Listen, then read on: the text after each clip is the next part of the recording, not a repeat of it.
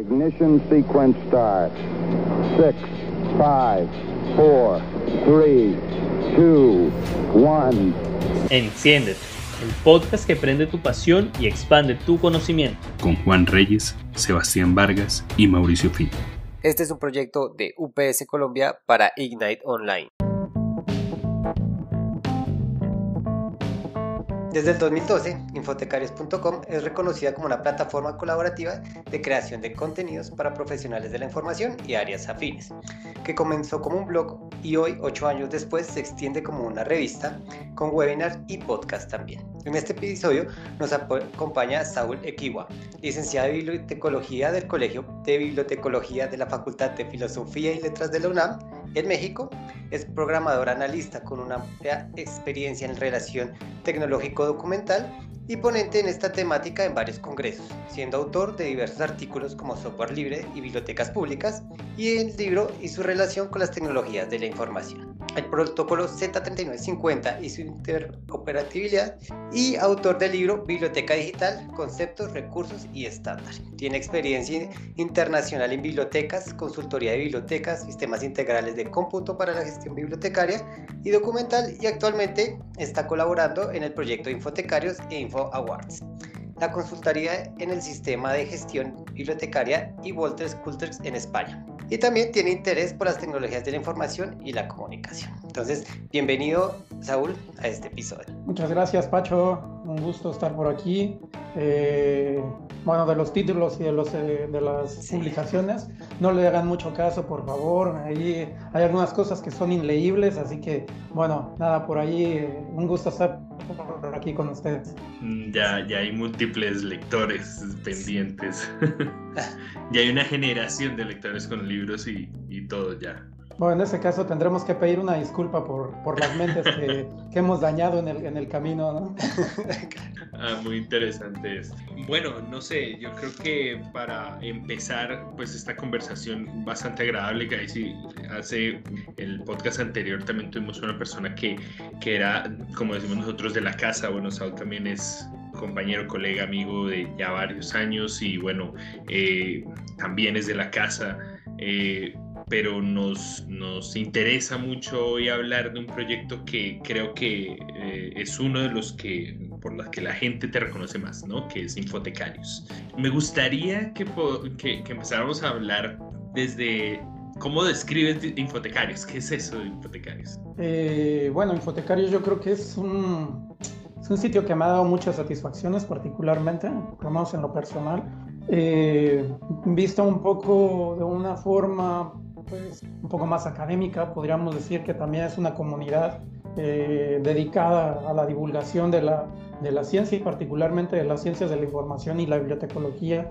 Eh, de igual manera podríamos incluso mencionar que es una comunidad, es un sitio web. En fin, creo que Infotecarios eh, hoy en día es muchas cosas realmente. Eh, sin embargo, nace básicamente como un, un proyecto colaborativo. Eh, esa es un poco la esencia o la idea de Infotecarios, el poder compartir algunas ideas, noticias, puntos de vista, opiniones. Es un poco la, la idea con la cual surge Infotecarios.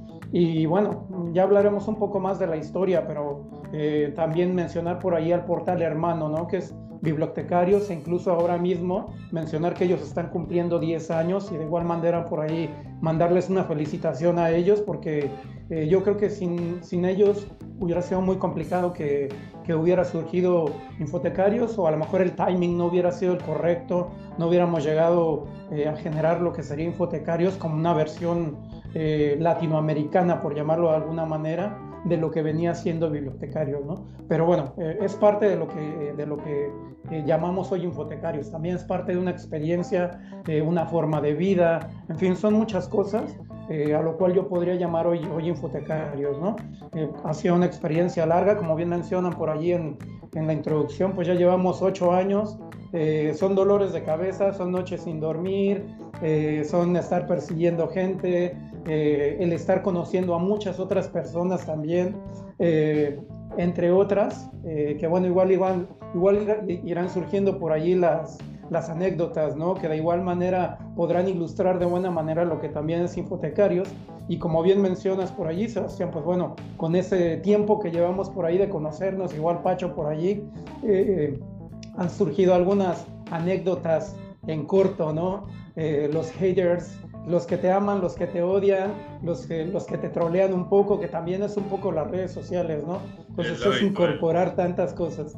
Sí, eso es lo habitual, eso es lo habitual. Yo creo que, que Infotecarios hace parte de la historia ya eh, de, pues, mucho más reciente, evidentemente, de, de lo que es la bibliotecología eh, latinoamericana, ¿no? Pues que empieza como un tema no tan formal, pero yo sí quisiera profundizar un poco más cómo arranca, o sea, estabas mencionando precisamente eh, que hay una red hermana, entonces eh, cuéntanos un poco más de eso, ¿Cómo, ¿cómo, funciona? ¿Cómo empezó? Bueno, en realidad es que todo este proyecto inicia de la mano de Julián Marquina. Muy curioso porque Julián Marquina, él, vive por aquí en España también, en Madrid. Y, bueno, eh, la historia que él cuenta básicamente es que en algún momento compró eh, un ordenador, compró un computador eh, una computadora en función de la latitud en la cual nos escuche. y bueno, quería rentabilizar esa inversión básicamente. ¿no? Entonces se le ocurre un buen día generar una, una red lo interesante de todo esto es de este proyecto que él tenía un poco en mente, pues hace una, convocatoria pública casualmente por Twitter. Eh, ya más o menos lo veíamos a Julián por allí moverse un poco por redes sociales, comenzábamos a, seguirlo y bueno, a partir de ahí básicamente él hace una, promoción o, comienza a lanzar por allí comentarios o tweets en los cuales él menciona que está a punto de desarrollar un proyecto y que bueno, si alguien está interesado en compartir, en colaborar y demás. Y con ello pues estamos hablando de que hace 10 años, eh, justamente el mes de octubre, eh, de hace 10 años, comienza eh, esta idea de lo que es bibliotecarios bibliotecarios.es, ahí lo pueden buscar por allí o se aparece por allí el, el, mensaje o la, el globito con, con, con la página. Eh, pues arranca hace 10 años Bibliotecarios con la idea de comenzar a compartir ideas, novedades, noticias, reflexiones en torno a la bibliotecología. Eh, para su momento la idea era bastante novedosa y hoy en día me parece que también sigue siendo interesante, más allá de novedoso, porque bueno, creo que hoy en día pues los blogs al final han pasado entre, entre que es, es eh, eh, ha pasado de moda, entre quienes los utilizan más, los utilizan menos, eh, y hoy en día pues me parece que ha venido a cobrar un poco más de fuerza con, con, el tema de pandemia, ¿no? Pero bueno, en realidad es que Bibliotecarios nace hace 10 años y entonces pues nos juntamos por ahí varios, pues personas que querían, varios colegas, varios profesionales que queríamos compartir, entre ellos por ahí estaba pues una Mirna Lee, un Diego Ariel Vega, eh, bueno, tantas personas por allí, un Fernando, Fernando Ariel, eh, Fernando Ariel, Fernando Gabriel, los argentinos, digamos que surge este, este grupo junto con todo el equipo que está hoy en día y que algunos han estado en, en bibliotecarios. Después de dos años de, de avanzar por allí con, con bibliotecarios, pues bueno, veíamos que las temáticas, eh, lo que se posteaba y demás, pues era muy del entorno español. Y ahí es cuando Diego Ariel Vega eh, comienza un poco a lanzar la idea de poder desarrollar un portal hermano. Ese portal hermano, pues bueno, llevaría el nombre de, Infotecarios. Y bueno, por allí en mayo del 2012, más o menos, eh, surge la idea de, de independizarnos nuevamente eh, de los españoles y lanzamos una, una versión latinoamericana, ¿no? Eh, veíamos que también las realidades eran diferentes, ¿no? Lo que teníamos o lo que se vive concretamente en la península ibérica versus lo que veíamos en todo el continente americano, ¿no? Y claramente las realidades son totalmente diferentes. Eh, en un país e incluso dentro de un mismo país las realidades suelen ser completamente diferentes en función de sus diferentes regiones o sus diferentes zonas. Entonces, bueno, decidimos eh, unirnos, algunos nos mantuvimos todavía publicando un tiempo en las dos plataformas, bibliotecarios e infotecarios, yo me mantuve por ahí algunos, algún tiempo más, un poco más de un año, no, no recuerdo ahora mismo, e incluso determinamos de alguna manera en el sistema organizacional el poder estar eh, compartiendo, el poder desarrollar algo. Sin embargo, se volvió un poco más complicado, eh, pues debido a las temáticas, ¿no? Eh, yo estuve por ahí algún tiempo como como coordinador entre las dos plataformas para poder intercomunicarnos. Eh, pero bueno, finalmente yo al final terminé dedicando mucho más a, a infotecarios y, bueno, también igual a lo largo de ese tiempo mencionar que quien arrancó realmente o quien estuvo liderando ese, ese inicio fue Diego Ariel Vega, a quien también le mandamos por ahí un, un, saludo. Hoy en día incluso está por ahí con Ascolby, eh, con Carolina de Boulder, eh, desarrollando una serie de talleres sobre cómo desarrollar, desarrollar memes eh, bibliotecarios. Entonces, ese tipo de cosas lo hacen también completamente diferente, ¿no? Tratamos de tocar, pues, cosas que, que no se han tocado, que a lo mejor dentro de la academia pudieran verse incluso hasta cierto punto banales, me da la impresión, pero que al final es parte del contexto que vivimos hoy en día, ¿no? Y el utilizar incluso esas tecnologías que han venido evolucionando. Eh, hablábamos incluso de la web 2.0 en aquellos años eh, hoy en día hablamos un poco del cómputo en la nube, eh, de servicios en la nube y evoluciones que finalmente se han venido presentando. Al final son ocho años eh, y 10 para bibliotecarios, lo cual en realidad es que para tiempos de la tecnología, pues es una cantidad de tiempo increíble realmente, ¿no? y también es interesante cómo hemos logrado permanecer y cómo hemos venido trabajando a lo largo de, de este, de este periodo. Sí, pues felicitaciones porque ya es mucho tiempo creo que no pensé que yo tampoco fuera tanto este grupo llevara. Entonces me parece interesante. ¿Cómo, eh, ¿Qué te parece importante del grupo como tal? ¿Qué crees que está aportando dentro, bueno, ya en el contexto latinoamericano, lo que están haciendo ustedes, como la experiencia que tienen? Yo creo que es bien interesante.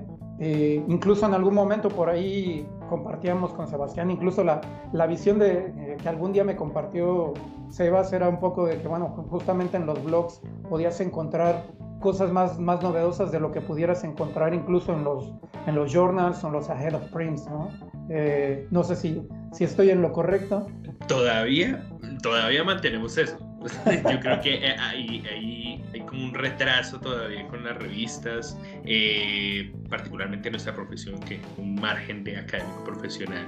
Y como bien lo habíamos hablado en algún momento, claro, es, pensando que a veces el blog te llega una información valiosísima eh, que te saca de apuros. Claro, e incluso, bueno, yo creo que parte de, eso, de esos aspectos interesantes que, que tenemos o de la importancia que cobra es también un poco el control del contenido, ¿no? Eh, hemos visto blogs por ahí que incluso se han llenado de publicidad increíblemente. Eh, vamos a ver, de alguna manera hay que rentabilizar también, ¿no? Eh, y hay que hacer que sobreviva, porque finalmente, aunque si bien es cierto lo que se gasta en un blog como este, no es mucho, pero sí que hay que, hay que meter dinero, ¿no? Hay que pagar un dominio, hay que pagar un hosting, eh, hay que utilizar una serie de herramientas. De igual manera, aunque muchos lo hacemos por amor al arte, eh, también no hablamos mucho de ese aspecto, ¿no? De, de, cuánto de cuánto le aporta cada uno, además del tiempo o de la inversión temporal que, que se incluye, ¿no? Entonces, al final todos los miembros del equipo suelen aportar algo, en algunos casos logramos obtener algunos patrocinadores, entonces tratamos de que el aspecto de, marcas eh, y, de, anuncios comerciales se reduzca al mínimo para de esta manera mantener viva la, plataforma, ¿no?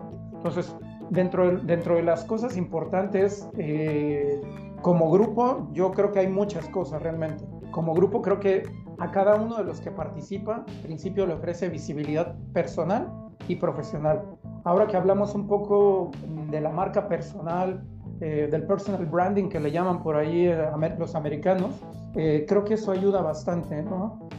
otra de las cosas interesantes es que es una plataforma establecida, lo cual implica que directamente cuando empiezas a publicar o cuando empiezas a compartir, ya, ya, ya, hay, ya hay un público que sigue, ya hay un grupo de personas, un grupo de seguidores que está por allí leyendo, siguiendo las, las publicaciones, los videos, los audios, la revista, en fin, todo lo que, todo lo que se desarrolla. Pero además, eh, yo creo que también es un punto interesante o es un espacio interesante de co-creación, de colaboración, de generación de ideas, porque también eh, el haber llegado a, a, desarrollar webinars, el haber llegado a desarrollar un, un, podcast, una revista, es un poco el apostar por la idea, ¿no? Por, por decir, bueno, ahora qué hacemos, porque también vemos un poco sí los otros webinars o los, perdón, los otros, eh, las otras plataformas de, blogs, ¿no? ¿Qué están haciendo? ¿Cómo lo están haciendo? Eh, y bueno, aunque si bien es cierto, el, el formato escrito perdura un poco más. También es cierto es que hoy en día cuesta bastante trabajo eh, hacer llegar un formato escrito, ¿no? Entonces, desarrollar contenido en nuevos formatos también es se vuelve interesante y más aún que tenemos hoy en día herramientas que nos pueden ayudar, que son totalmente, bueno, entre comillas, gratuitas, ¿no? Eh, porque finalmente todo lo que es gratuito, pues es que estamos vendiendo, ¿no?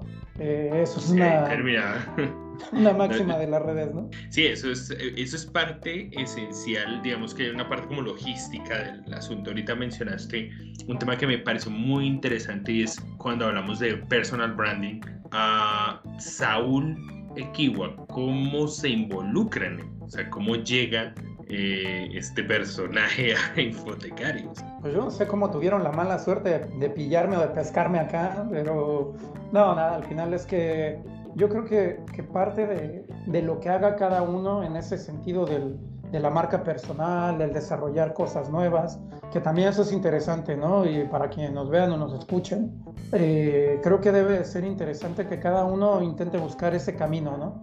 Infotecarios, obviamente, eh, trata de, estar abierto, ¿no? De compartir y, como, una, como una ventana, como una puerta básicamente, eh, invita a todos los que estén interesados en, colaborar y en participar. Finalmente, la idea de este proyecto pues es la filosofía del crowdsourcing o del crowdfunding, en este caso que también aplicaría de alguna manera, eh, que es las masas en principio que puedan estar colaborando, compartiendo, generando conocimiento. Entonces, ¿cómo llego yo aquí? Pues yo llego básicamente por ese tweet que en un principio vi de Julián Marquina y le dije, bueno, yo, yo, yo estoy interesado.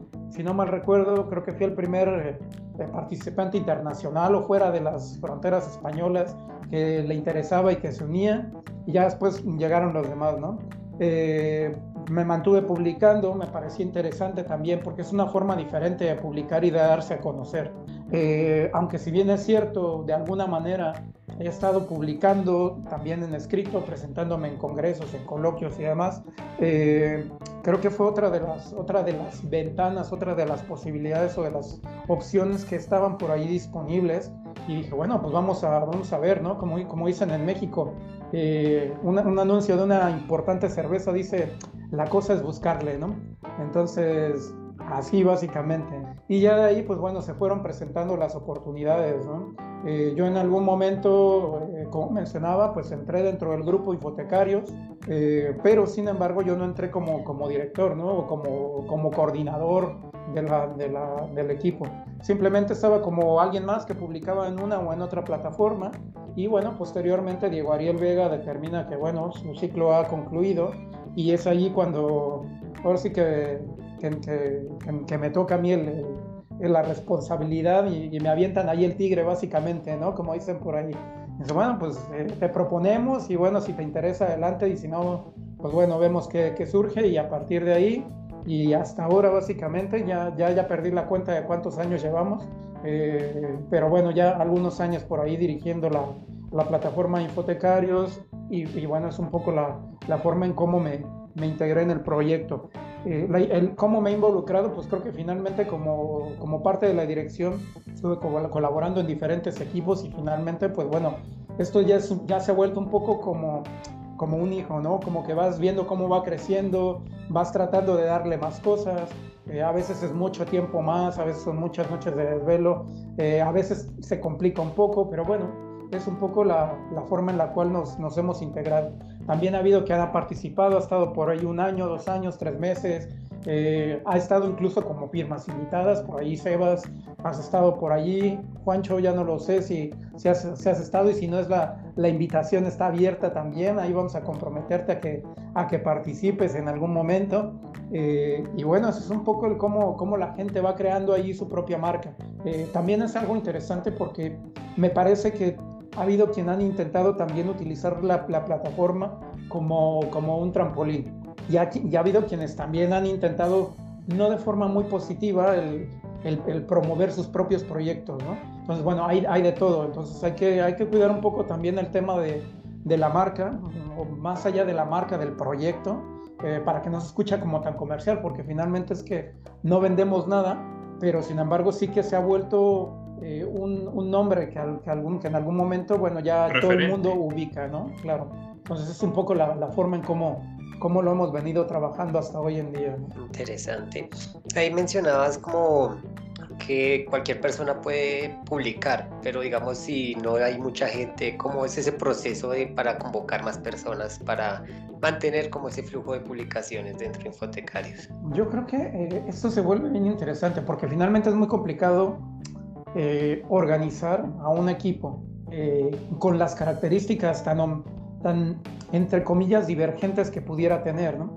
Consideremos que, en muchos casos son personas que en su vida se han visto, que están en, que están en diferentes latitudes del mundo, con diferentes horarios.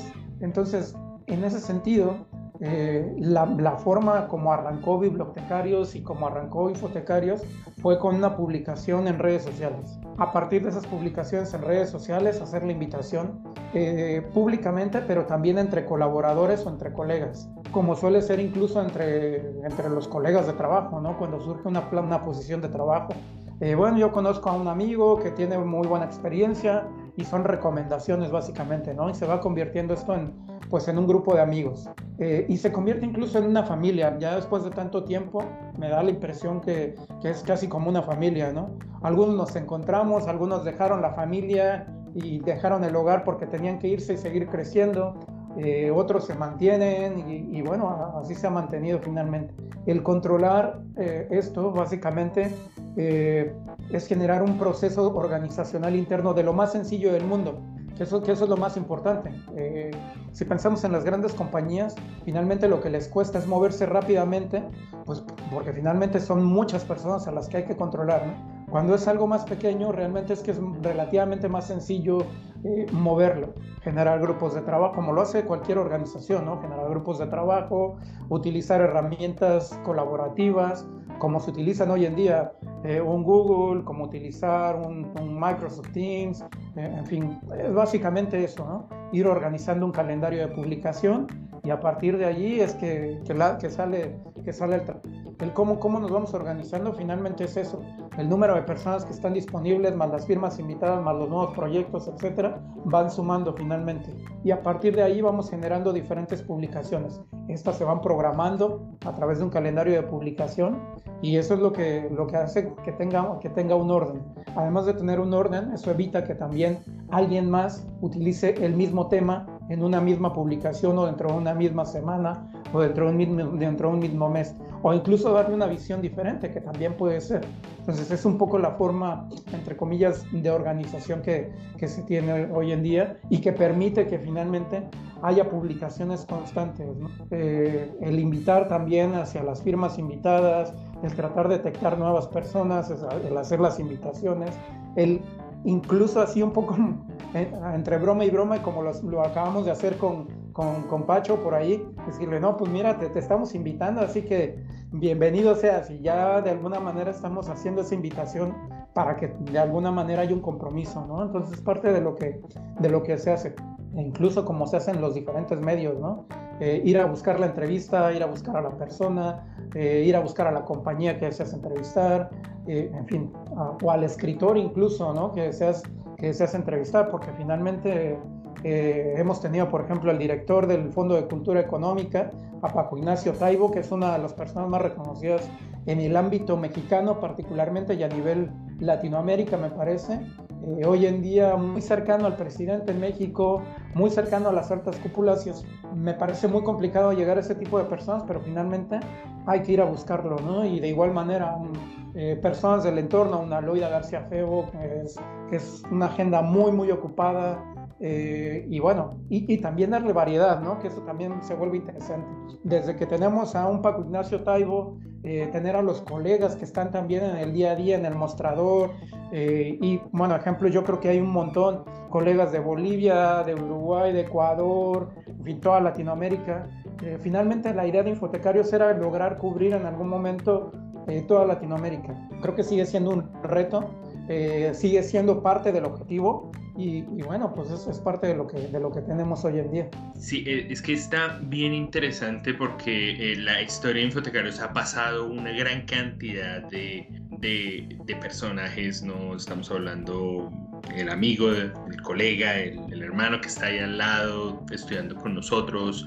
Hay personas ya pues que han tenido una trayectoria enorme, entonces ahí es como un espacio en donde confluyen muchísimas personas, muchas experiencias. ¿Cómo haces para controlar el tema de los temas? O sea, sobre todo porque creo que incluso nosotros tenemos una historia ahí personal eh, eh, interesante, es una anécdota eh, curiosa de por más, eh, de cómo se seleccionan los temas, cómo se emite ese tema, cómo se controla el tema, por ejemplo, evitar cosas como la censura, eh, promover un nuevo tema, promover lo nuevo o un tema que puede ser conflictivo. ¿Cómo, ¿Cómo llegas a ese punto? Yo creo que eso se vuelve interesante. Finalmente en Infotecarios no tenemos una línea de, una línea en relación a una censura, propiamente dicho. ¿no?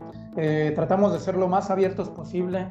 Eh, y bueno, justamente, qué bueno que mencionas la, la, anécdota que tenemos, ¿no? Y, bueno, por allí, si tú no mal, eh, no mal recuerdas, en alguna ocasión, incluso dándole continuidad a lo que hablábamos, creo que a ti por allí hay alguien conocido del grupo el buen Mario eh, Mauro te invitó ahí a, participar porque ya era parte del equipo, Mauricio, que era parte del equipo. Eh, pero cuéntanos cómo, cómo fue, que esa historia yo, yo directamente no, no, no la supe, ¿cómo fue?